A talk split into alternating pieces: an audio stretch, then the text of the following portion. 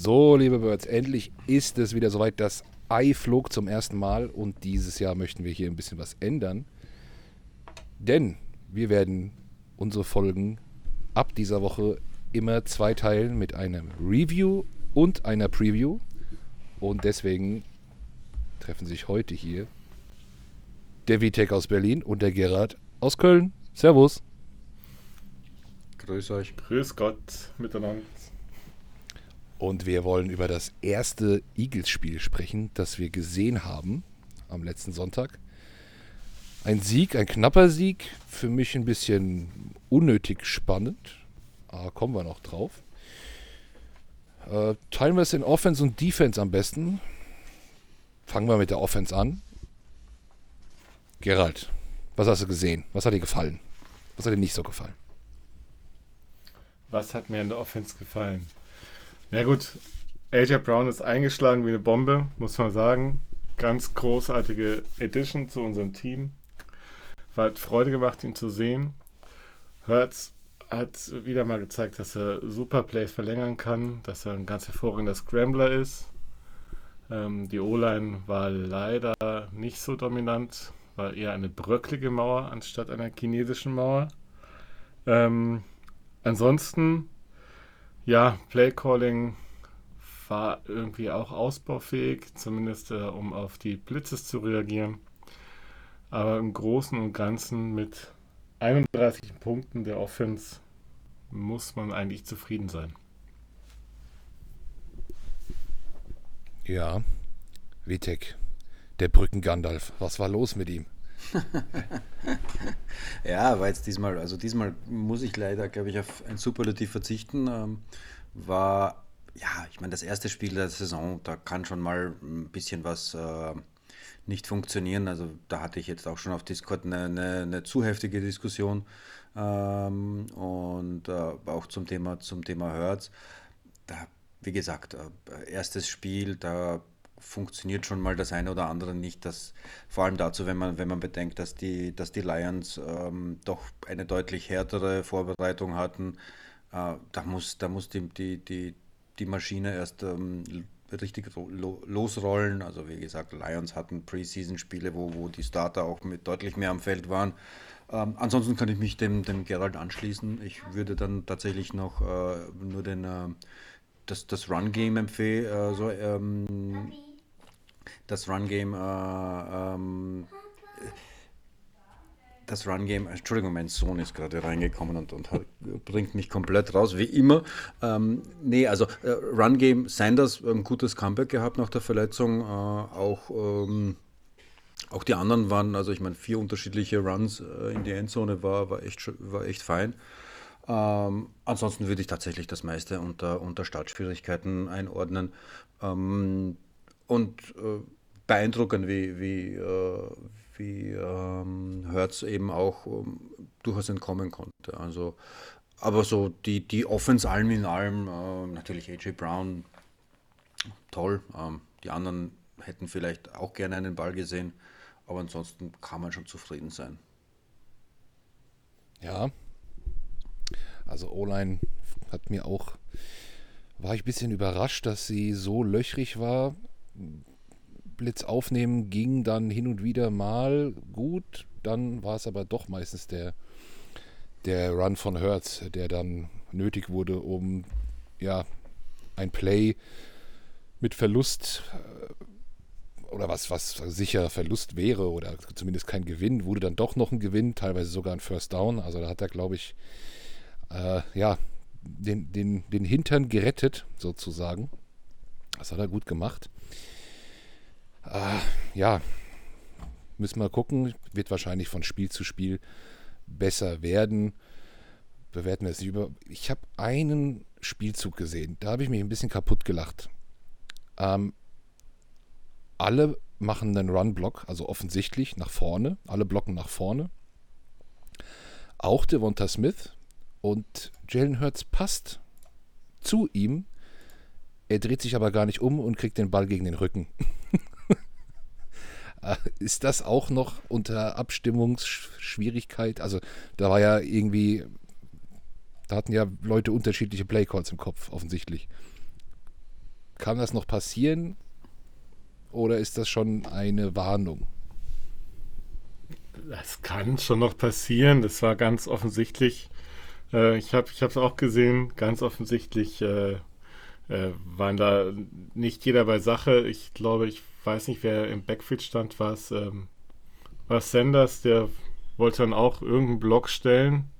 Da kam auch niemanden und äh, stand da verloren und wartete. Also, das war ein wildes äh, Play, ja. Aber gut, das kann passieren. Der Wurf war on the money. Also ging genau auf seine Rückennummer. Besser geht's nicht, aber er muss sich halt auch umdrehen. Äh, ja, schade ein bisschen. Äh, Devonta Smith hatte vier Targets, keinen Catch. Das ist natürlich, da wollen wir mehr sehen. AJ Brown, hast du gesagt, ist, ist eingeschlagen. Äh, sehr, sehr gut. Goddard auch relativ ruhig.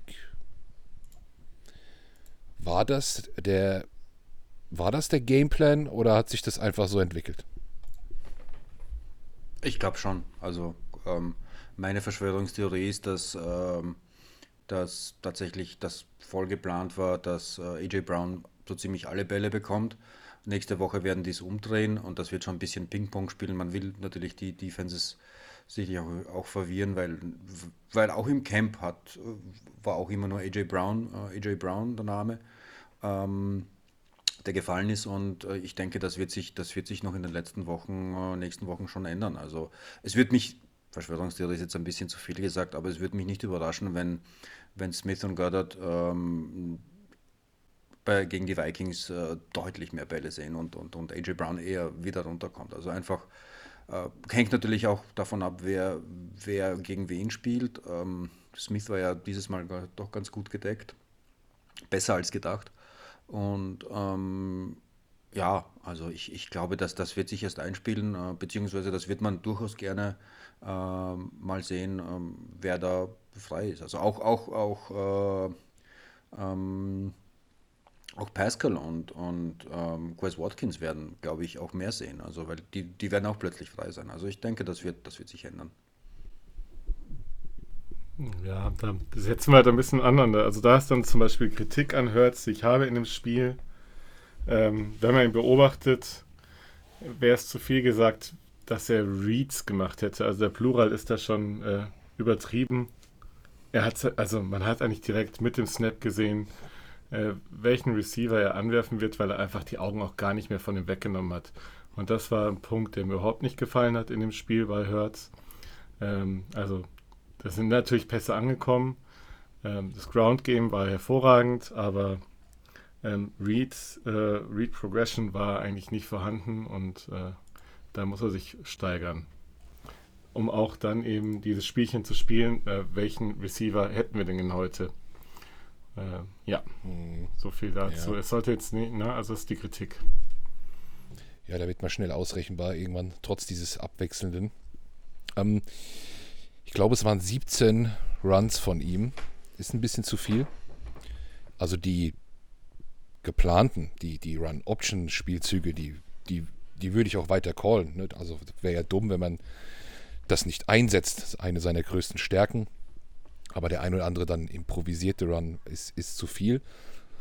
Ähm, und Wie, äh, darf ich da einhaken? Wieso? Ja. Ich meine, äh, ähm, äh, die, die Lions haben fast in fast die Hälfte äh, aller Spielzüge geblitzt. Und noch dazu, unsere äh, Line hatte irgendwie ähm, Startschwierigkeiten, muss man zugeben.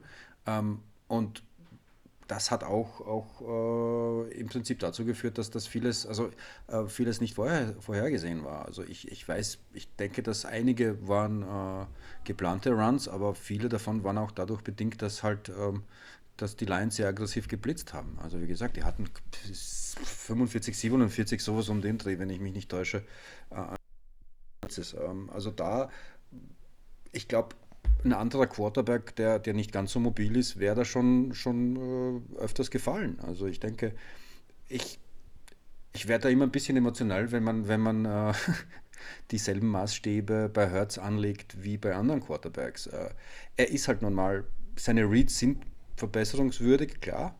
Äh, seine Genauigkeit ist auch noch ausbaufähig, aber, aber er ist halt ein Dual-Threat-Quarterback, der halt einfach andere Vorzüge hat und ähm, ja, ist auch, ich meine, schau dir an, völlig Äpfel und, und Melonen verglichen, aber schau dir einen Burrow an. Äh, der hat vier Interceptions äh, gehabt, ähm, jetzt letzten Sonntag.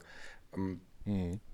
Hertz hat keine gehabt. Klar, die Genauigkeit ist nicht so hoch und, und er, er, er läuft zwar viel öfters, aber das sind halt, das sind halt zwei verschiedene Baustellen. Und, und wie gesagt, der, der, der Umstand, dass er scramblen kann, äh, ist halt ist durch Druck entstanden und, ähm, und äh, hat uns eben Sex erspart. Ja, er hat viel gerettet. Das, das hab ich ja, haben wir vorhin ja schon gesagt. Er hat sehr, sehr viel gerettet. Ah, ja. und, und man soll auch das Element nutzen, das er mitbringt, mit seinen Beinen, habe ich ja gerade auch gesagt. Aber wenn das so läuft, dann erwarte ich eigentlich vom Coaching, vom Playcalling dann eine Reaktion. Also mehr Tight End, kurze Pässe, kurze Slants. So, leider ein kurzes Timeout mitten im Satz. Ich präsentiere unseren heutigen Werbepartner. Nein, Spaß. Da habe ich versehentlich die Aufnahme beendet und schäme mich sehr dafür. Haben es auch erst ein paar Minuten später bemerkt. Wir reden dann nächste Woche ein bisschen mehr über die Offense. Und in einem kurzen Flügelschlag geht's hier mit der Defense weiter. So, da wurde leider der Gerald unterbrochen in seiner Hertz-Analyse. Er war aber auch fast fertig. Du wolltest an mich mir. unterbrechen. Nein, nein. Kritik gibt es hier nicht. Nein, nein. Alles gut. Es lag an mir. Es tut mir leid. Ein kleiner Übergang musste sein. Aber er passt ja auch ganz gut. Denn wir möchten zur Defense-Seite switchen. Und ich glaube, darüber können wir sogar noch ein bisschen länger reden. Ich habe mir gestern aus einem Zufall, ähm, da ich sehr viel Zeit habe, den kompletten Coaching-Film des Spiels angeguckt und habe mich ein bisschen mehr auf die Defense konzentriert. Hab da ein paar Sachen gesehen, halte ich aber erst nochmal zurück. Diesmal fängt der Vitek an. Vitek, Defense, was ging ab? Ja, was, was ging ab, was ging nicht ab? Also was ging, Kompetenz ging ab. Äh, ich, ich, ich weiß nicht. Also ich, ja, ich fange zum Stammeln an, weil ich echt nicht weiß, wo ich anfangen soll. Also ich meine, man, vor der Saison, wir wissen alle, es waren zwei Fragen offen, ähm, die sich durch den Roster quasi beantwortet werden müssen. Ähm, wie ist Hurts ähm, in, in, in, in seinem, als Quarterback halt und, und äh, wie, wie entwickelt er sich, weil er hat jetzt im Prinzip die Waffen äh, und muss jetzt einen Schritt nach vorne geben, gehen. Die zweite große Frage war, wie entwickelt sich unsere Defense? Sprich, wie entwickelt sich Gannon? Äh, was macht er mit, wir haben ja im Prinzip nur in die Defense ähm, investiert, also sieht man jetzt von AJ Brown und, und Zach Pascalab hat sich ja in der Offense nicht viel getan, aber die Defense ist ja im Prinzip komplett neu. Das ist auch, auch schon mal die Ausrede, das muss ich erst finden, ja. Aber das, was da halt passiert ist, das war halt, also äh, da war vorne und hinten ähm, hat nichts gepasst. Also das, jeder hat es gesehen, die, die Run-Defense war einfach eine Katastrophe. Da muss man fra sich fragen, warum steht Davis, wo es echt plötzlich funktioniert hat, die Run-Defense, äh, wieso steht er nur 22 Snaps ähm, auf dem Feld? Kann er, ähm, kann er nicht mehr? Seine Konditionier also Conditioning hat sich ja angeblich stark verbessert. Ich meine, das ist jetzt ein Detail, aber es hat ja, der, der Pass Rush hat keinen, hat keinen Druck äh, auf den Boden gebracht. Ähm, die, die, die, das Tackling hat, das Timing hat null gepasst. Und, und ich meine, die Secondary, die will ich jetzt gar nicht mehr sagen. Also äh, Gunnar Johnson hat, hat, der hat noch, dem fehlt noch das Timing, da muss ich erst einspielen.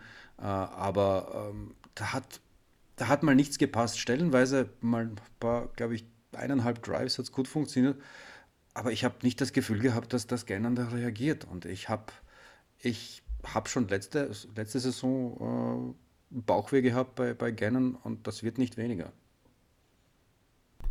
Ah, er reagiert einfach nicht. Also äh, magst da ist, du, da magst du ihn die, nicht? Ja. Ich, ich verstehe ihn nicht. Ich verstehe nicht, wie der zu drei äh, Head, Coach, Head Coaching Interviews kommt. Ich, äh, wo, wie? Ich meine, sind da irgendwie, hat er denen was bezahlt, dass er die bekommt? Weil äh, Merit-based ist das nicht. Also, ja, hm. Ähm, ich, ich, ich muss auch, wenn ich, wenn ich dann immer das Argument gebe, gebt mal, äh, hört ein bisschen Zeit, dann muss ich auch bei Gernern, äh, der ist ja auch selbstkritisch gewesen in den Postgame-Interviews, ähm, bin ich bereit, ihm zu geben, aber also da sehe ich noch weniger Entwicklung als, als bei Hertz. Also sind Trippelschritte und Baby, Baby Steps, aber da, also ich mache mir da um die Defense mit den Waffen Sorgen. Ich meine, an Reddick, äh, ich habe auch nicht das Gefühl gehabt, dass, dass, er, dass, dass er das, was alle gesagt haben, Reddick muss man ganz, ganz bewusst einsetzen. Den kannst du nicht irgendwie in ein Standard, äh, in ein Standardsystem äh, integrieren der ist halt etwas Besonderes, der ist ein Einhorn. Und ähm, ich habe das nicht das Gefühl gehabt, dass, ähm, dass das passiert ist. Also ähm, es, es irgendjemand, irgendein Podcast hat gesagt, bei, das Problem bei Gannon ist, er, er, er hat jetzt die Spieler, aber ähm, er arbeitet mit dem, was er hat und, und, und nicht, äh, nicht, weil er, also setzt das, was er hat, irgendwie bewusst ein. Also das jetzt habe ich jetzt ein bisschen verdreht, aber es ist, da fehlt mir einfach die Kreativität in seinem Ansatz. Also wird er sehr unzufrieden noch. Gerald, was meinst du? Ja, ich bin ja eigentlich äh, letzte Saison äh, habe ich ja auch gerne auf gerne eingetreten und geschimpft. Ich habe mir jetzt aber auch das All 22 angeschaut und da auf die Defense geachtet. Ähm, und die hat mir grundsätzlich von dem Scheme her eigentlich gefallen. Mhm. Also es war nicht, äh, ja, es ist nicht äh, diese Attack-Defense, man macht äh, nicht so viel Druck auf den Quarterback, wie wir das unter Schwartz äh, natürlich äh, gesehen haben. Aber ansonsten die Zonen waren eigentlich, wenn die Spieler denn keine Fehler gemacht haben, eigentlich alle gut abgedeckt, sind teilweise zweifach bis dreifach, sodass ähm, da eben auch Interceptions hätten, mehr Interceptions hätten kreiert werden können. Und Sorge hat mir halt vor allen Dingen gemacht, ähm, unsere Nummer 23, Garner Johnson, der hat äh, da anscheinend noch kein Timing, der hat das noch nicht verstanden, das System. Das ist auch in Ordnung, er ist ja noch recht neu dabei. Bradbury hat auch nicht herausragend gespielt, hat auch einige Tackle verpasst. Ähm, und äh, die 57 Edwards war auf Linebacker auch zeitweise überfordert, genauso wie Maddox. Und bei dem System, äh, wenn du dem Quarterback natürlich noch relativ viel Zeit gibst, dann musst du die Zonen und dann musst du die halten können musst wissen, wo du hin musst. Und äh, ja, und da sind dann leider einige Big Plays entstanden daraus, insbesondere in einem ganz miserablen Tackling. Wenn man sich die PFF-Noten anschaut, das Rating, ähm, hatten die Eagles dieses Spiel diese Woche 1 die, das schlechteste Tackling-Rating. Und ähm, ja, dann siehst du natürlich als Defense-Coordinator auch ein bisschen blöd aus, wenn äh, die Spieler es nicht umsetzen können, was du da umsetzen möchtest, obwohl sie es eigentlich können müssten. Also ich sagte auch, äh, wieder hat schon gesagt, ich glaube, man muss nur ein bisschen Zeit geben, dass sich das System nochmal etabliert ähm, ja, Jordan Davis hätte öfter spielen können. Andererseits gab es auch viele Outside-Runs. Da macht halt dann David auch nicht mehr so viel. Ähm, müssen wir sehen, was passiert in der nächsten Woche. Ähm, das, da ist äh, viel Feintuning nötig. Aber sollte das äh, funktionieren, glaube ich, haben wir eine sehr interessante und variable Defense. Ja. Seid ihr bereit für meine große Analyse? Unbedingt. Also wir haben jetzt schon ein bisschen was Negatives gehört, deswegen fange ich mal positiv an. Für mich eins mit Sternchen könnte mein neuer Lieblingsspieler bei den Eagles werden, wirklich. Kaiser White. Kaiser White hat hervorragend gespielt. Dankeschön. Ich, ich, ich liebe ihn. Er, er, er, hart, ich glaube, er war der einzige, sein Tackling-Wert müsste okay gewesen sein. Äh, super schlau gespielt, fast, fast jeden Spielzug, wo er irgendwo dann irgendwo hingerannt ist, ging der Spielzug auch dahin. Also super, also intelligent, hat mir richtig gut gefallen. Ähm, dann noch eine Prämisse vielleicht vorab. Die Lions O-Line. Super stark. Muss man wirklich sagen. Also die haben auch sehr viel verhindert. Äh, anderer positiver Punkt, die zweite Garde an der Linie. Ähm, Milton Williams und der, dessen Namen ich nicht aussprechen kann. Tayo Polat. Palotto. Tayo Poludi. Die beiden. Tui. Die beiden, super. Wenn sie drin waren, kein Unterschied zur ersten Garde. Da wären wir jetzt bei der Kritik. Das kann man natürlich positiv wie negativ sehen. Wenn das keinen Unterschied mehr macht, hm, stimmt auch was nicht. Äh, Verletzung Barnett, okay. Fehlt jetzt die Tiefe. Josh Sweat hat mir besser gefallen. Der ist ja Gott sei Dank noch gesund. Und dann Davis, der Einsatz, ja. Wann wurde er eingesetzt? Da habe ich mal versucht, ein bisschen drauf zu achten. Und das war eigentlich dann auch sinnvoll. Red Zone Verteidigung war, war er mehr auf dem Platz. Und so, wo man sagt, erwarteter Lauf. Wenn das der Plan war und ich jetzt nicht hinten liege, muss ich den Plan ändern? Das vielleicht so ein Aspekt, den, den man da noch ziehen könnte. Hassan Reddick wirklich schwierig. Er hat aus, also er wurde variabel eingesetzt und die große Befürchtung, dass man ihn jetzt äh, covern lässt, ist ja nicht eingetreten. Äh, er war ein paar Mal auf, auf Edge aus dem Stand. Er war ein paar Mal Linebacker, äh, also klassischer Linebacker aufgestellt, auch, auch innen wenn er das war, hat er immer geblitzt. Und das ist natürlich auch nicht kreativ. Also da wusste jeder in der O-Line, wusste jeder, Nummer 7 steht innen oder Nummer 7 steht außen. Das Einzige, was er macht, ist rushen. Weiß ich noch nicht, ob man das nicht irgendwie, da muss man vielleicht noch ein bisschen kreativer werden. Ja, das sage ich dazu. Jetzt könnt ihr mir widersprechen. Nee, gibt es jetzt eigentlich nicht, nicht zu viel zu widersprechen. Also äh, es, es stimmt schon. Also ich muss jetzt gestehen, dass ich noch keine Zeit hatte, die, die All 22 äh, mir anzusehen. Ähm, da, deswegen vertraue ich deinem Modell. Aber äh, so auf den ersten Blick äh, beim Spiel ähm, war das halt einfach noch nicht rund. Und ich, ich, äh, ich, ich denke irgendwie so wie, wie, wie, die, wie die Lions das, das Run-Game reingehämmert haben. Ja, Outside Runs ist richtig, aber ähm, wenn du halt äh, jemanden so hoch draftest wie, wie Davis, der muss halt einfach auch öfters am Platz stehen. Ich meine, der, der bindet halt immer zwei Leute und äh, wie er selbst mal in meinem Interview gesagt hat, also äh, wenn er zwei Leute bindet, dann haben andere Leute mh, hm, Platz für, für andere Aktivitäten. Und, und so wie die Lions irgendwie den, auf den Run eingehämmert haben, hätte man ihn öfters bringen müssen, weil es hat ja offensichtlich funktioniert.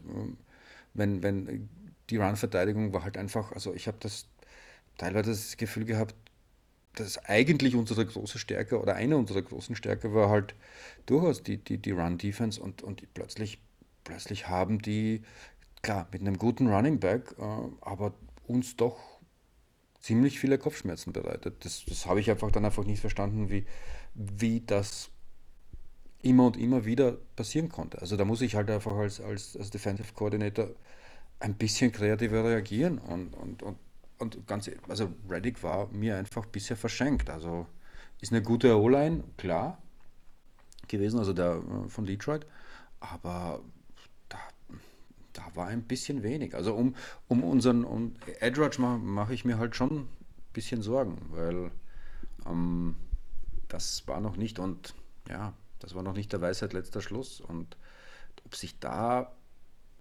viel noch verbessern kann. Also das habe ich, habe ich schon ein bisschen Bauchweh. Ähm, noch dazu, ja. wo Barnett jetzt ausgefallen ist. Ähm, ja, hm.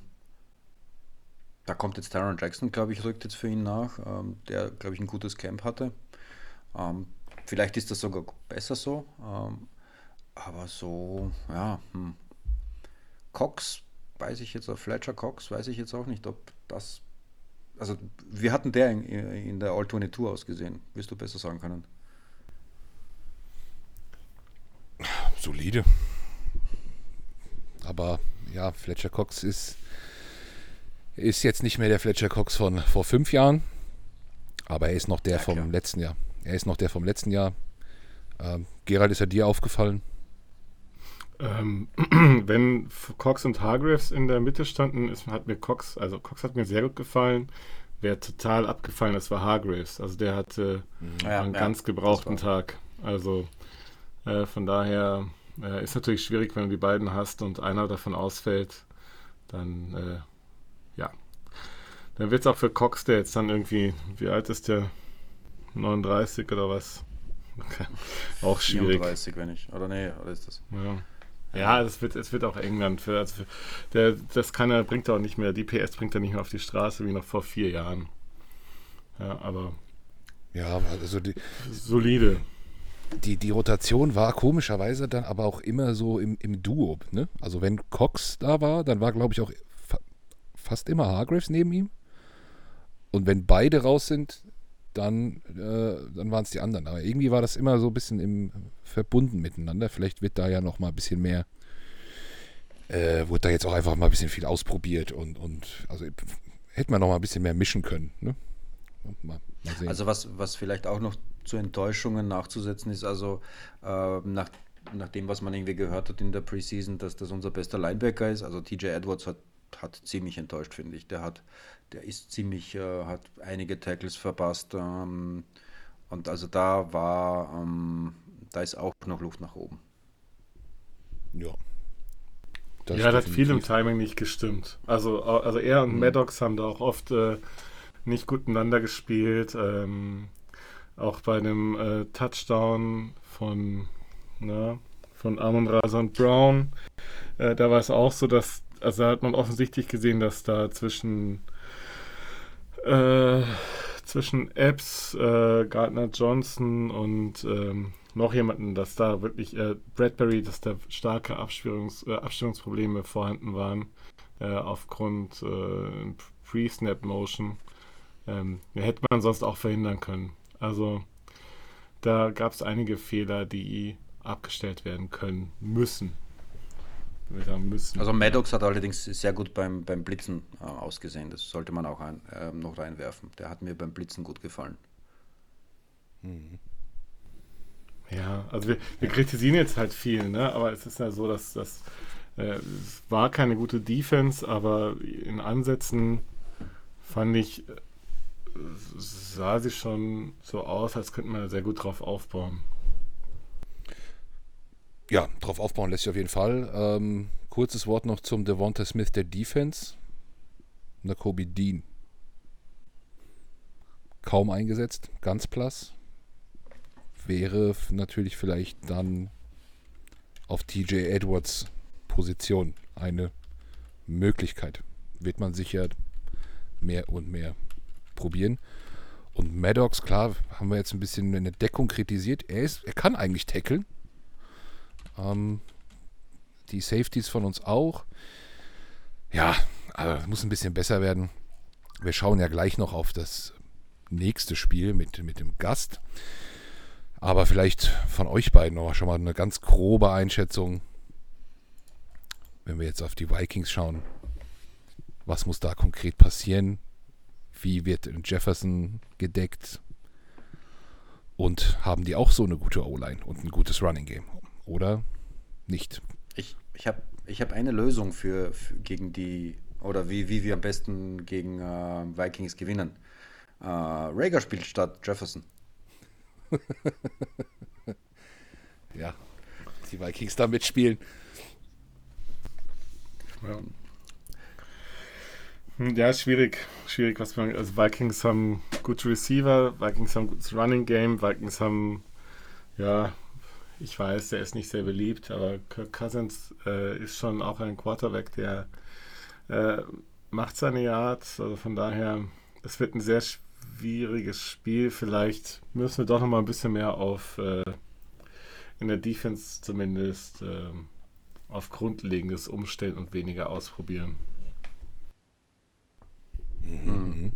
Ja. Ja. Gehe ich mit. Also Cousins, Cousins ist halt immer so ein bisschen Tagesverfassung. Der hat, der hat mal gute Spiele. Also äh, ich habe die 40 Minuten Zusammenfassung gegen, gegen die Packers gesehen. War schon, war schon ähm, anzusehen. Ähm, er kann aber auch genauso einen schlechten Tag haben. Also ähm, das, das wird sich erst zeigen müssen. Ähm, ob die äh, Packers nicht vielleicht gewonnen hätten, wenn sie, wenn sie Receiver gehabt hätten, ist natürlich eine andere Sache. Also es wird, es könnte, es könnte gut, sehr gut sein, dass, dass da viele Punkte, äh, dass wir da viele Punkte sehen werden. Aber hm, ja, allzu optimistisch bin ich trotzdem nicht. Ja, ich, ich will Druck sehen. Ich glaube, da könnte unser, unser Druck ein bisschen mehr durchkommen als bei den Lions. Ähm, die Vikings O-Line. Wenn die so stark ist wie die Lions O-Line, das glaube ich einfach nicht. Ich denke, da wird ein bisschen mehr, bisschen mehr Pressure kommen. Schön. Okay, das machen wir aber auch gleich mit unserem Gast. Dann machen wir hier unter uns noch, äh, rappen wir es mal ab mit einem kleinen ähm, Ausblick äh, und, und um, ein kleines Umsehen in der NFC East, was da so passiert ist. Ne? Also Cowboys verloren, Commanders und Giants gewonnen. Eagles klarer Favorit mittlerweile nach Woche 1. Ähm, seht ihr es anders? Oder hat euch was überrascht? Oder? Ja, unser Game war jetzt nicht so herausragend, dass ich jetzt sagen würde, wir sind klarer Favorit. Wir sollten klarer Favorit sein, ja. Ähm, die Cowboys sind äh, wahrscheinlich aus dem Rennen raus, wenn die nicht ein paar glückliche Siege reinholen jetzt in den ersten sechs, sieben Wochen. Und ansonsten bin ich gespannt, was, was da in Washington und äh, bei den Giants passiert. Na, mhm. laut Dr. Jerry Jones ähm, ist es ja nicht mal notwendig, äh, Dak äh, auf die IR zu setzen. Von der kommt ja schon quasi übermorgen zurück. Also ähm, auch wenn die Ärzte sagen sechs bis acht Wochen. Ähm, das ist jetzt äh, ja, aber mich, mich persönlich äh, also das war jetzt natürlich ironisch gemeint, äh, aber mich persönlich für das Cowboys-Spiel ähm, macht mich das recht optimistisch. Ob wir jetzt äh, Favorit sind, ja, denke ich schon. Das ja. glaube ich. Ähm, ob, es gab ob jetzt Washington und ja und die Giants tatsächlich so so, ob das bei denen so weitergeht, habe ich Zweifel. Es gab schon Woche 1 Reactions gewisser Leute, die die Eagles nicht nur in der NFC East vorne hatten, sondern in der ganzen NFC. Also mitunter sogar prominente Reporter. Aber so weit gehe ich auch nicht. Ähm, was ich aber interessant finde und weiter zu beobachten sein wird, die Giants mit dem neuen Head Coach. Da weht eine ganz andere Wind. Also der, der zieht da richtig was auf. Sollte man ein Auge drauf haben. Okay, dann war es das von unserem Review. Ich bedanke mich bei Gerald und bei Wittek. Wollt ihr noch was reinwerfen? Ansonsten würde ich sagen, hören wir uns nächste Woche wieder. Gerne, gerne. Und ähm, ja, hoffen wir, dass äh, das jetzt äh, ist ja Monday Night Game. Ähm, also entweder Nachtschicht. Ähm, ich werde mich versuchen, nicht spoilern zu lassen und das in der Früh dann äh, nachholen. Mhm. Ähm, aber ähm, vielleicht ist es eher besser so, weil das, das Spiel vom letzten Sonntag, das ähm, ich glaube, das hätte mir mein Arzt verboten. Gerald, bleibst du wach? Ich bleib wach und äh, wer Lust hat, äh, mal schauen. Wir waren am Sonntag schon mal gemeinsam im Discord-Channel in der Plauderecke, haben uns über unsere Krankheitsgeschichten ausgetauscht. Wer dann noch mehr von lauschen möchte, kann äh, dazukommen ähm, und seine Krankheitsgeschichte erzählen oder wir sprechen über die Birds. Und in dem also, Sinne sag ich, go Birds. Also das war, das war wirklich gut, dass da keiner dazu kam. Ähm, ist nachts bei mir auch ein bisschen schwierig mit der Plauderecke. Da muss ich wahrscheinlich äh, meinen Mund halten, aber ich bleibe natürlich auch, auch wach und äh, werde in den verschiedenen Medien, die wir haben, auch meinen Senf wieder dazugeben. Macht da gerne mit und wir machen jetzt quasi die Tür auf und lassen unseren Gast herein. Bis gleich. Skoll. Ciao. Ciao.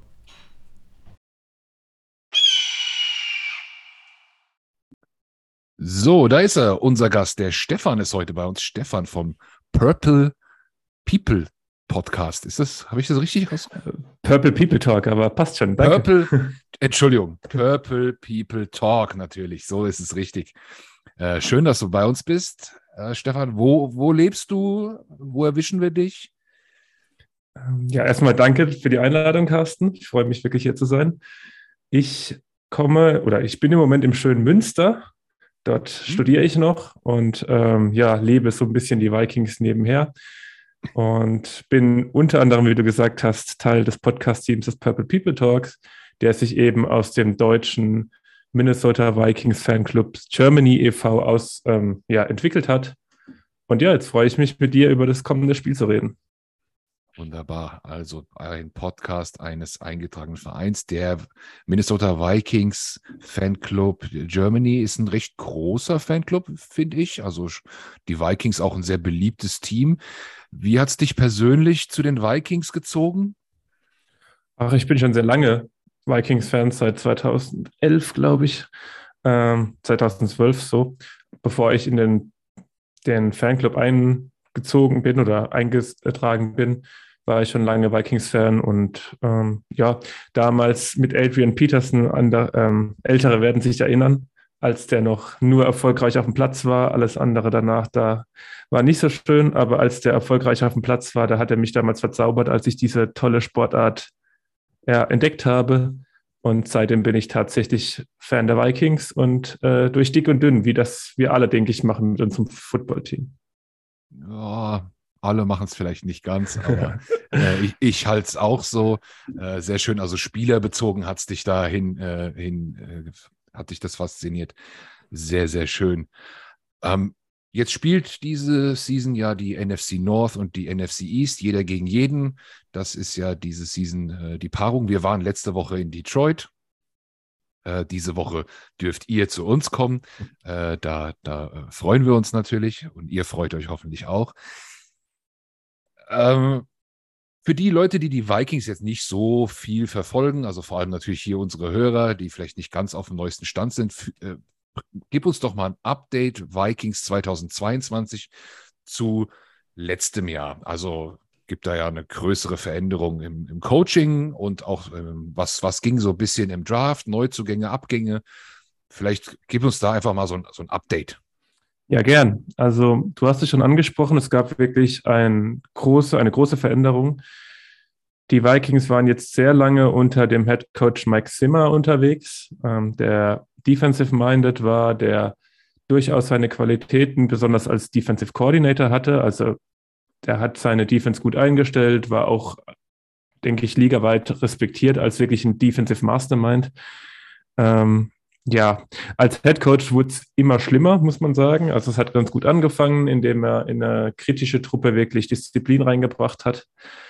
Wurde dann aber Jahr für Jahr wirklich toxischer, das Umfeld. Und ähm, man hat gerade nachdem er entlassen wurde, jetzt äh, in der Offseason gemerkt, wie schlimm das Arbeitsumfeld tatsächlich war und wie konservativ und altbacken er doch war. Damit äh, gleichzeitig wurde dann auch der General Manager entlassen, Rick Spielman sodass ähm, in dieser Offseason eben ein kompletter Umbruch bei den Vikings stattfand. Wir haben mit Quasi Adolfo Mensa einen neuen General Manager, der mal bei den Browns war, der mal bei den 49ers war, der als sehr moderner, junger General Manager gilt, was mir persönlich sehr gefällt, weil er sehr viel auf Analytics zumindest setzt, ist zumindest die Hoffnung. Und wir haben einen sehr jungen Head Coach mit Kevin O'Connell, der letztes Jahr oder in der letzten Saison noch der Super Bowl-Sieger war als Offensive Coordinator der Los Angeles Rams. Von dem man bisher noch nicht viel, viel wusste, muss man klar sagen. Ich habe mir viel erhofft, weil die Liga ist nun mal sehr offensive-minded und ich finde, Offensive Head Coaches machen da schon mehr Sinn als Defensive Head Coaches grundsätzlich. Und jetzt haben wir ein Spiel hinter uns. Wir haben die größten Rivalen von den Vikings geschlagen, nämlich die Green Bay Packers, in einer Art und Weise, die ich selten so souverän gesehen habe als Vikings-Fan. Und ja, dementsprechend ist die, die Laune bei den Vikings und bei den Fans der Vikings natürlich wirklich sehr gut, muss man sagen. Ähm, wir stehen 1 zu 0, wir haben den größten Rivalen geschlagen. Besser kann man nicht in die Saison starten. Und jetzt freuen wir uns, wie du es gesagt hast, Carsten, mhm. auf euch, auf die Eagles. Ja, das, das war beeindruckend letzten Sonntag. Da kommen wir auch noch drauf. Gibt es ähm, nennenswerte äh, Spieler, die ihr verloren habt äh, oder dazu gewonnen habt in der Offseason? Ähm, Anthony Barr ist da ein Spieler, der war lange Zeit Linebacker bei uns, so ein bisschen gedraftet damals in der ersten Runde als Edge Rusher Linebacker Hybrid, wurde dann bei uns aber ausschließlich als Off-Ball Linebacker eingesetzt. Das ist sicherlich ein Name. Ansonsten muss man sagen, dass das Team relativ zusammengeblieben ist. Also wie gesagt, große Umbrüche im Coaching und im Managing. Das Team selbst ist aber sehr eng zusammengeblieben, ähm, sodass es weder wirklich große Abgänge außerhalb von Bar gab, als auch bedeutende Zugänge, würde ich jetzt sagen. Okay, ja. Ähm, ihr habt euch einen Darius Smith geholt von den Packers? Ja. Das hatte äh. ich im Vorfeld so ein bisschen, so ein bisschen recherchiert. War, ähm, es gibt auch noch einen, einen, Jordan Hicks, den kennen die Eagles-Fans, mhm. war Linebacker bei uns. Ähm, aber daran merkt man schon, okay, so, so, so ein Kracher-Deal gab es jetzt nicht. Ihr hattet aber äh, meiner Meinung nach einen sehr soliden Draft. Ähm, Louis Sign, mhm. Safety in, in Runde 1.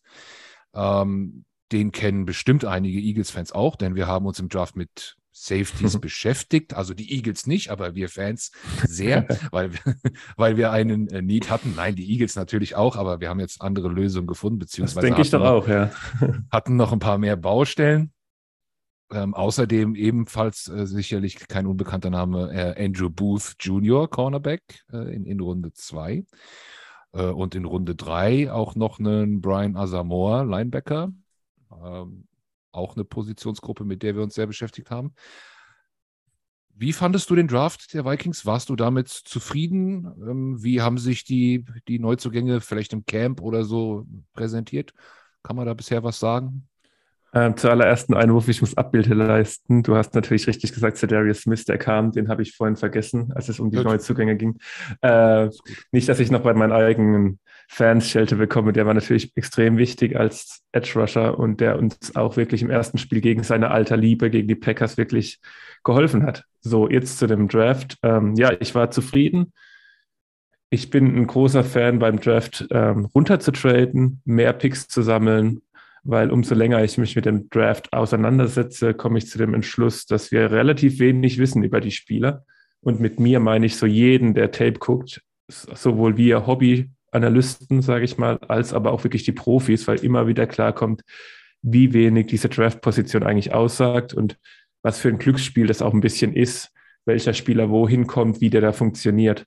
Von daher bin ich immer äh, ein Fan davon, einfach runterzutraden, mehr Picks zu sammeln, und das haben wir gemacht in der ersten Runde. Ähm, Luis Sien hat sich noch nicht so durchgesetzt, muss man sagen. Der wurde ja dann Ende der ersten Runde durch äh, gedraftet, war die komplette Preseason und im Training Camp immer der Safety Nummer drei, also der erste Backup praktisch, weil er da nicht an den beiden Safeties vorankam. Besonders Cameron Beine, muss man da sagen, der, ich glaube, letztes Jahr ein Viertrunden-Pick war, also wirklich kein Spieler, wo man erwarten würde, dass der eigentlich den diesjährigen First-Round-Pick schlägt.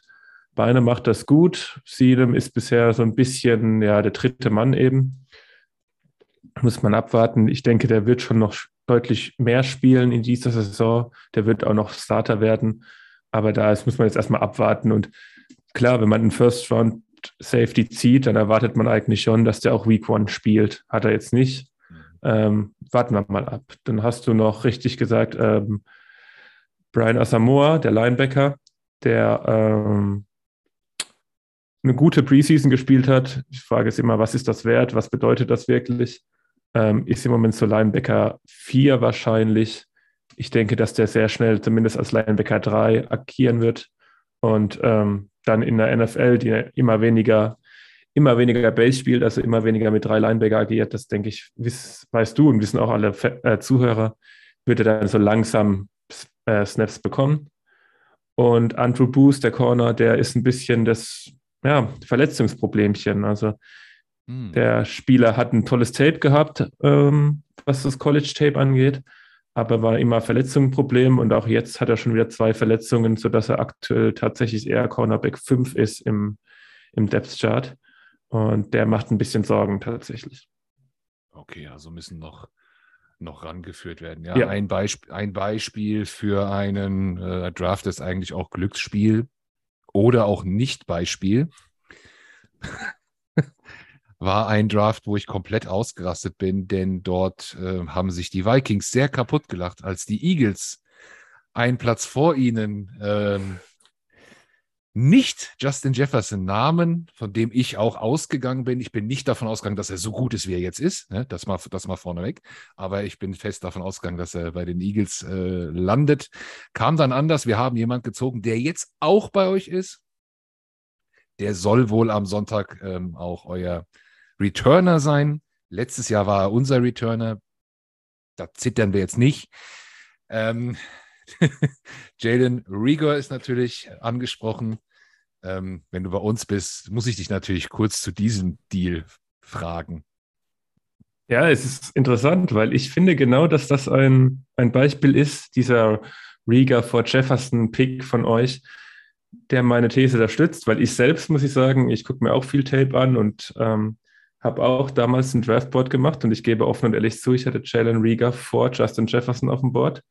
Ähm, also ich war da sehr ähnlich wie euer Front Office. Ähm, und ja, ich denke, wir sind uns alle einig, dass sowohl euer Front Office als auch ich mich damals getäuscht haben. Ähm, ist natürlich ja. ein bisschen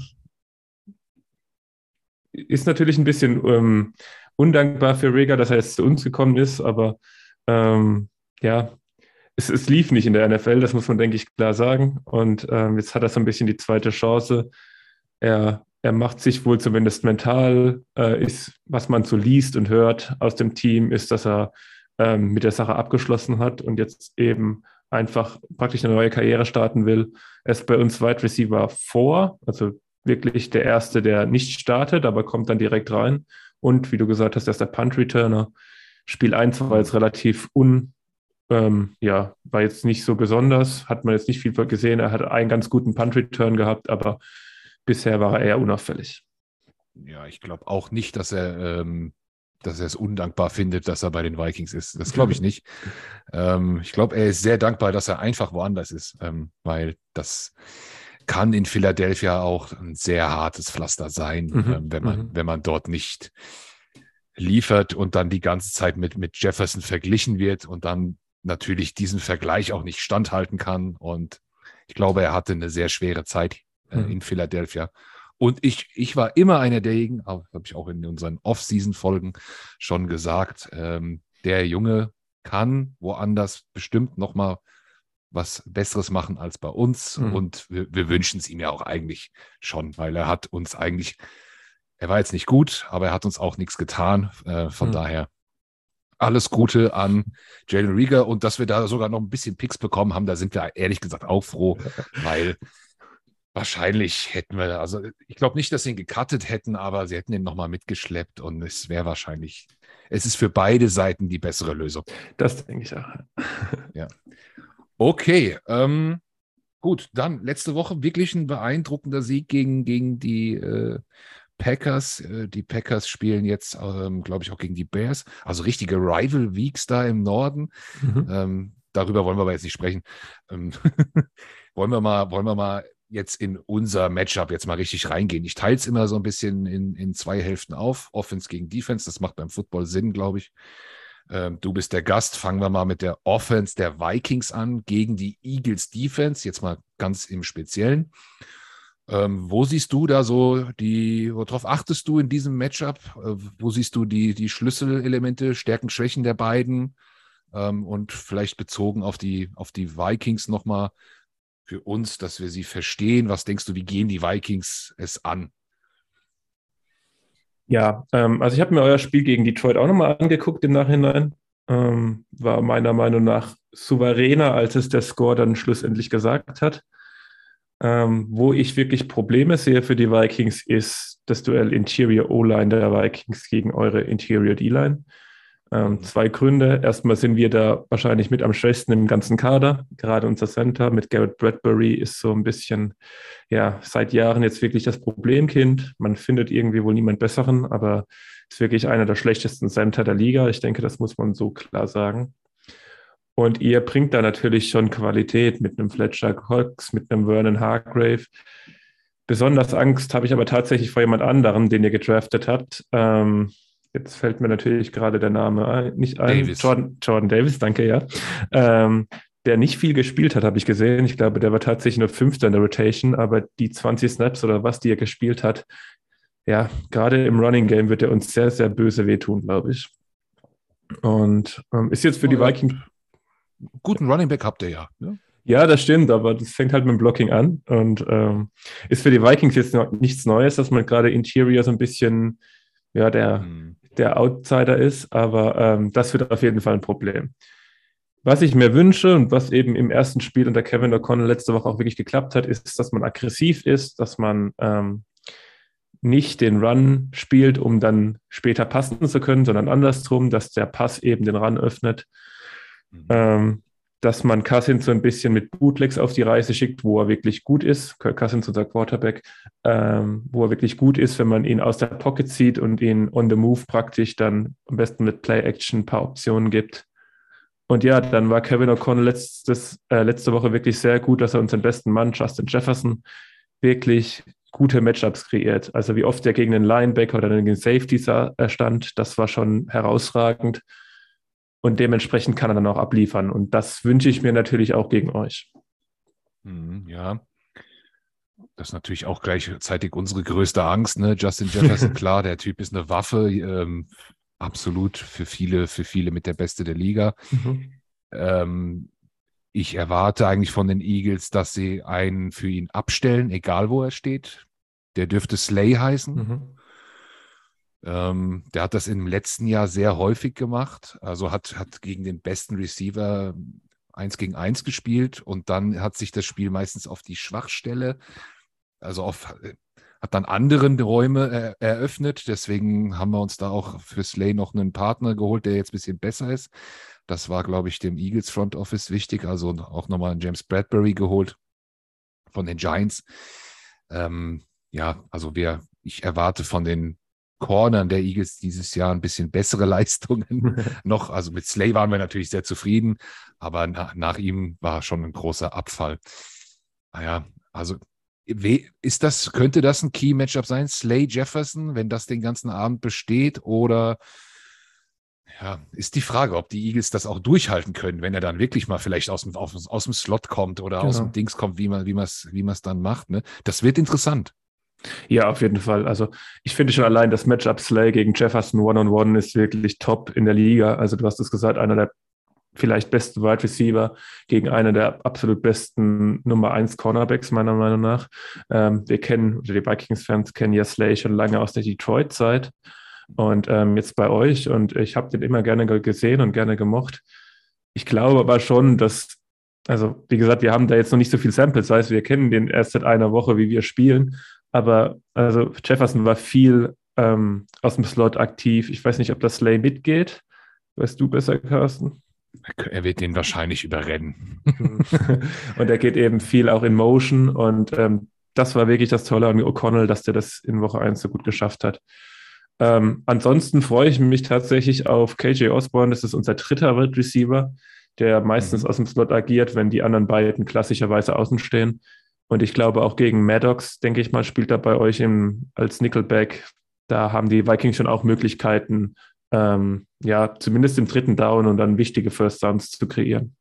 Ja, Maddox spielt bei uns meistens im Slot, also Slot Corner mhm. mittlerweile sogar mehr. Ähm, aber ich glaube, bei Jefferson wird da eine Übergabe erfolgen müssen egal wo er startet, äh, vom Slot oder im Whiteout und an der Safety. Also da müssen, glaube ich, alle mithelfen.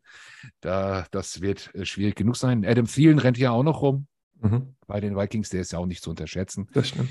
Ähm, ich würde ganz gerne noch mal kurz äh, auf Kirk Cousins eingehen. Ähm, meine persönliche Meinung spielt keine Rolle. Die sind nicht so hoch von ihm.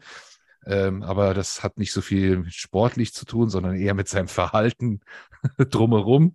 Ähm, Wie, wie ist der Stand von Kirk Cousins bei den Vikings, bei den Vikings-Fans? Ist er Ähm, unumstritten? Ist, ist er doch ein bisschen zwiespältig? Oder? Also ich glaube, also erstmal gebe ich dir recht, abseits des Sportlichen ist es ein schwieriger Mensch. Ähm, wenn man aber die NFL länger verfolgt, dann hat man das, glaube ich, immer wieder, dass auch gerade im eigenen Team Spieler sind, die man privat oder abseits vom Feld nicht so unterstützt. Ähm, sportlich tatsächlich war ich schon in Washington ganz, ganz angenehm immer von ihm überrascht und fand ihn immer besser, als ihn so in der Konsens gemacht hat. Ähm, aber nein, er ist absolut nicht unumstritten ähm, weil er einfach zu viel verdient. Also Kirk Cousins, ich denke, ganz sportlich gesehen, die meisten einigen sich, dass bei Kirk Cousins er irgendwo Quarterback 10 bis 16, 18 vielleicht ist, also so irgendwo Middle of the Pack. Ich habe ihn eher Richtung 10, andere haben ihn eher Richtung 18. Ähm, aber er verdient natürlich mehr als, äh, als das, auch wie man ihn immer sieht. Und das war gerade auch das Problem, dass es dann menschlich mit dem alten Head Coach auseinanderging, weil Mike Zimmer als defensive-minded Head Coach immer gesagt hat, also er hat das natürlich nicht öffentlich gesagt, aber das hat man jetzt im Nachhinein gehört. Der verdient so viel, ist aber kein Elite Quarterback und ich kann meine Defense nicht mehr stemmen. Deswegen, ähm, ja, letzte, letzte Woche hat er wirklich performt. Äh, die Frage ist natürlich immer in diesem Rams-Scheme, das ja Kevin O'Connell jetzt mit zu den, zu den Vikings gebracht hat, wie gut muss der Quarterback da einfach sein eigentlich, wenn Justin Jefferson eh so geschemt wird, dass er fünf Jahre Separation hat, mu muss der dann 35 bis 40 Millionen verdienen? Ähm, natürlich eigentlich nicht. Ich glaube aber schon, dass Cousins in diesem neuen, in diesem neuen System doch performen kann. Und ähm, ich glaube schon, dass Cousins in diesem neuen System auch ein Top 10 Quarterback wird die Frage dann immer, nimmt man lieber einen Top 10 Quarterback mit dem Vertrag oder vielleicht einen Top 20 Quarterback mit einem Rookie-Vertrag? Darüber können wir uns jetzt lange unterhalten. Ähm, die Vikings haben sich für eine Vertragsverlängerung um ein Jahr entschieden vor der Saison, was jetzt auch nicht unendlich viel Selbstbewusstsein in, oder äh, Vertrauen in ihn gibt. Ich denke, wir sind in einem Zwei-Jahres-Fenster von Cousins und dann wird er weg sein. Und die zwei Jahre wird man jetzt noch spielen. Und dann wird man sich nach einem neuen, jüngeren Quarterback umschauen. Okay. Ja, gut. Okay, fassen wir es nochmal kurz zusammen. Größte Stärke, ganz klar, ne? Receiving Game ja. der, der, der Vikings und die größte Schwäche O-Line innen. Ja. Da müssten wir mal angreifen. Die beiden, die du genannt hast, vor denen du ein bisschen Bammel hast, Fletcher Cox und Hargrave, äh, sind bei den Eagles-Fans schon gar nicht mehr so hoch gehypt, weil man ihnen das Alter langsam deutlich anmerkt. Ähm, und ja, deswegen wahrscheinlich auch Jordan Davis dann die, der richtige Move. Also haben es auch viele bei uns gesehen, da äh, einen Nachfolger irgendwo reinzubringen, der aber auch irgendwo auch ein bisschen andere Schemes ermöglicht. Und mhm. Wir haben es ja gegen die Lions auch gezeigt, das wurde alles ein bisschen kreativer, wurde viel ausprobiert. Ich glaube, gegen die Vikings kann man nicht mehr so viel ausprobieren. Da muss man jetzt auch schon mal ein paar Schlüsse ziehen. Ähm, bin ich sehr gespannt drauf. Sehr schön. Dann drehen wir es doch mal um und schauen uns mal ähm, die Vikings Defense an.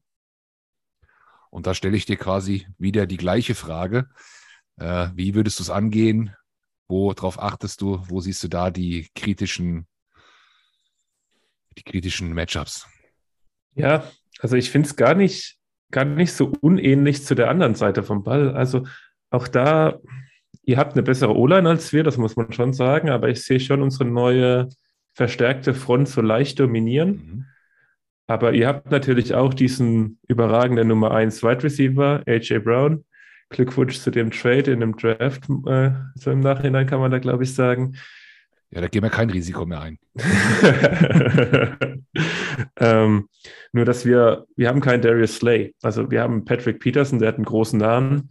Der ist aber jetzt doch mhm. schon deutlich in die Jahre gekommen. Der ist noch ein solider erster Quarterback, aber der hat nicht die Klasse von einem AJ Brown, meiner Meinung nach, um den wirklich eins zu eins aus dem Spiel nehmen zu können. Ähm, und wenn ich jetzt auch so ein bisschen euer Detroit-Spiel mit reinnehme, dann hatte ich das Gefühl, so, ihr habt zwei große Waffen in der Offense. Ähm, vielleicht wird es dem einen oder anderen nicht gerecht, aber ihr habt natürlich AJ Brown und ihr habt Jalen Hurts, der gerade im dritten Down gerne die, die Beine in die Hand nimmt und zu Fuß das First Down zu holen. Und ich mache mir bei beiden tatsächlich Sorgen. Wir haben mit Eric Hendricks einen sehr guten Mittellinebacker, der vielleicht Hurts zu Fuß unter Kontrolle hat, gerade so im dritten Down. Ähm, aber gerade AJ Brown macht mir schon Sorge, weil wir nicht die Klasse auf Cornerback haben, um ihn da wirklich aus dem Spiel zu nehmen. Und da reden wir dann wieder, was du vorhin gesagt hast bei Justin Jefferson, dass das ein Team-Effort sein muss, dass es eben mehrere Spieler sein müssen. Und da mache ich mir ein bisschen Sorgen. Ja. Ja, wir haben das letzte Woche auch ähnlich gehört, auch von den Lions, mit denen haben wir auch hier gesprochen.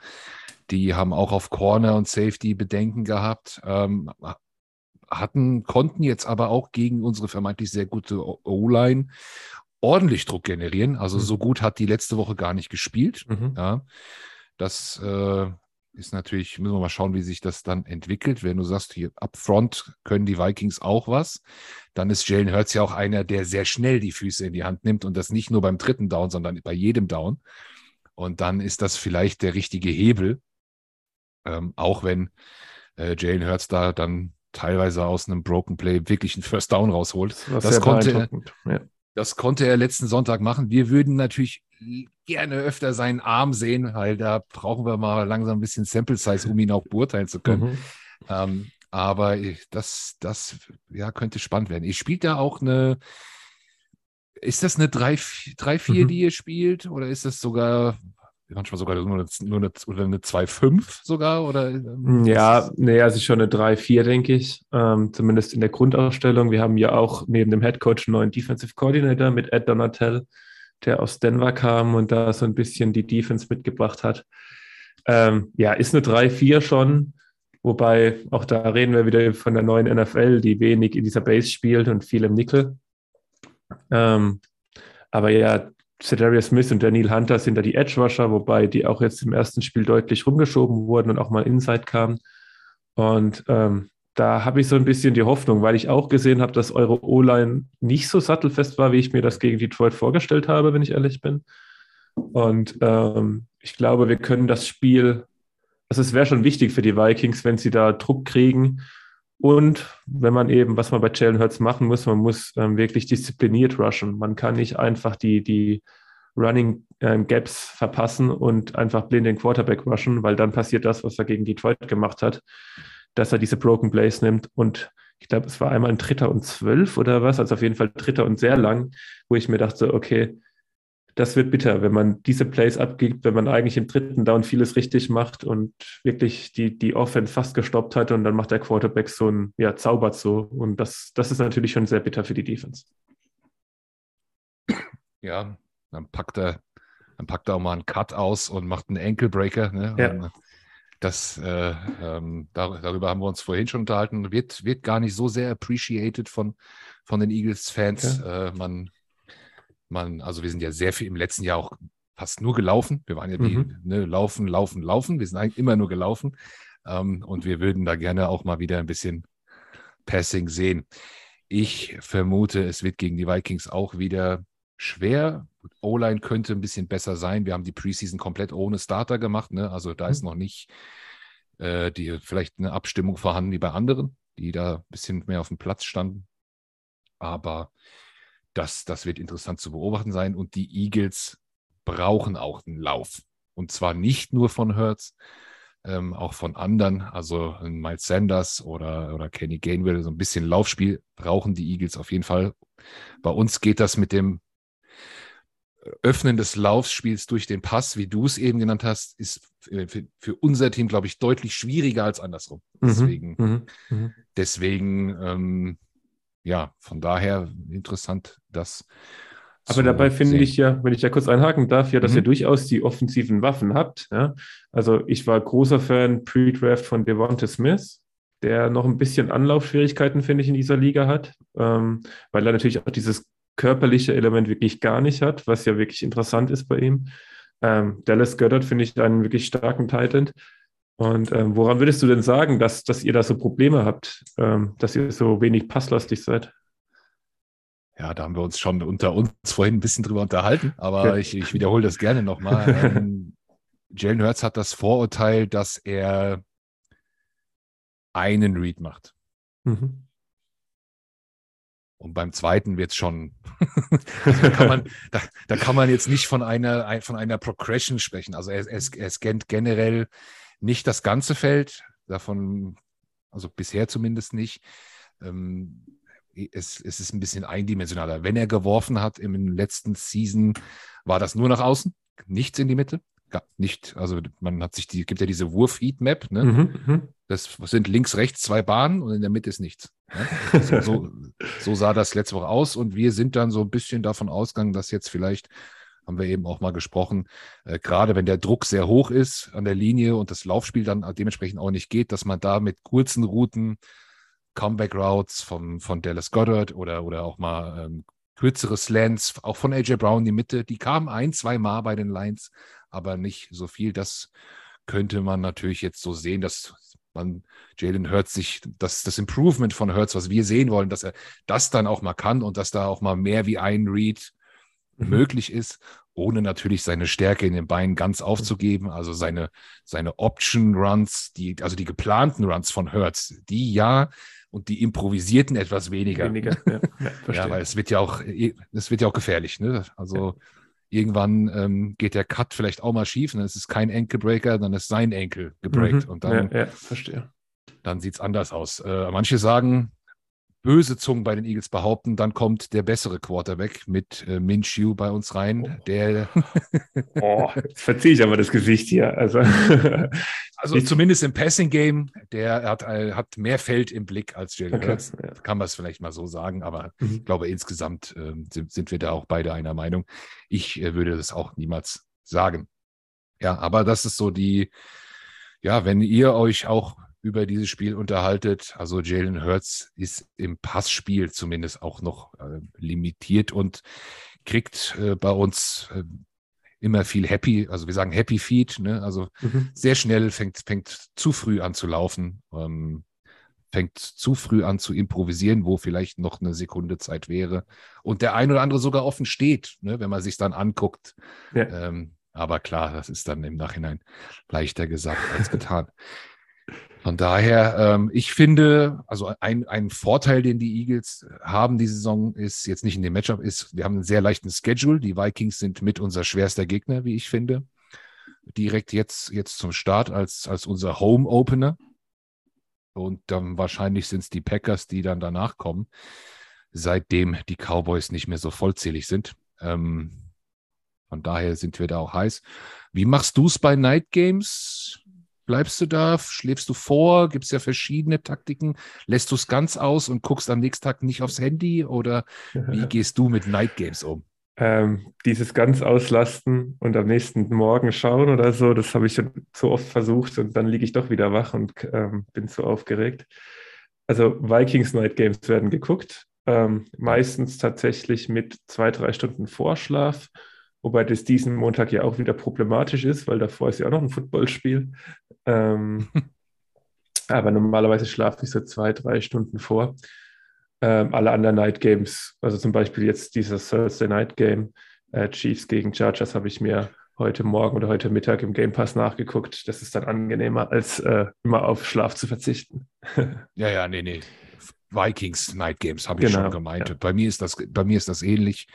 Ich gucke auch die Eagles Night Games und ähm, ich, mit dem Vorschlafen klappt es bei mir gar nicht. Okay. Funktioniert nicht. Aber ähm, ich habe jetzt Ziehst auch noch keins. Ja, ich ziehe dann durch. Und ich, ich, ne, ich nehme mir entsprechend ähm, dann frei.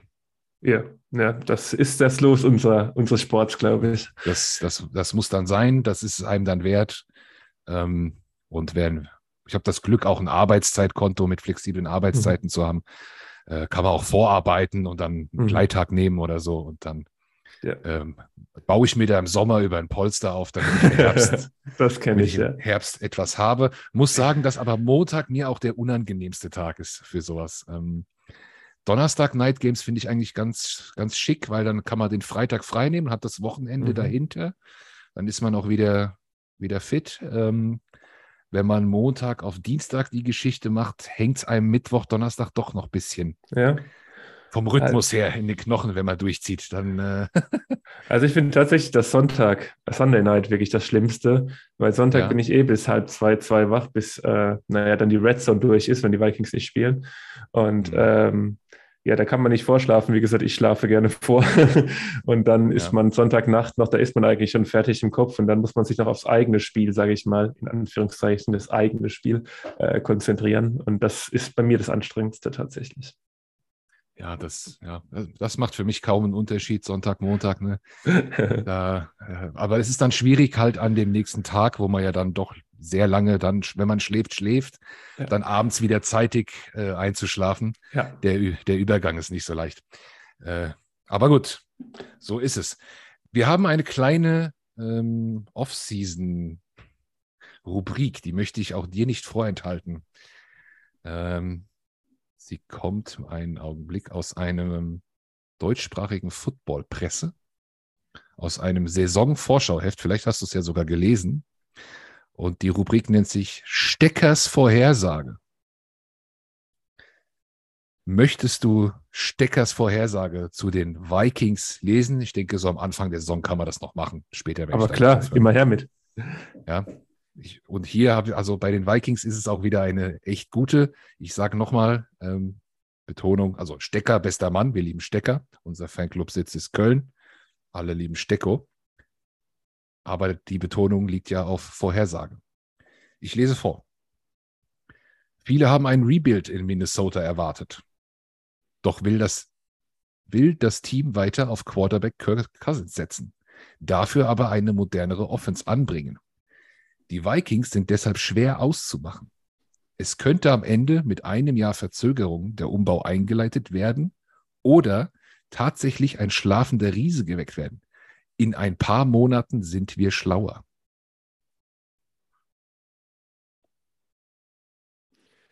Ja, mein Kommentar dazu. Also, er hatte recht. Gerade so vor dem Saisonstart. Äh, wir wussten alle nicht, was was passieren wird. Ähm, wie gesagt, wir haben jetzt auch erst ein Spiel hinter uns, das war gut, das kann man nicht abstreiten, aber ähm, ich bin bekannt in meinem Fanclub und auch grundsätzlich auf Twitter bin ich aktiv bei den Vikings-Fans, dass ich jetzt nicht der optimistischste Vikings-Fan bin. Ich habe jetzt nicht so oft die Fanbrille auf, wenn ich ehrlich bin.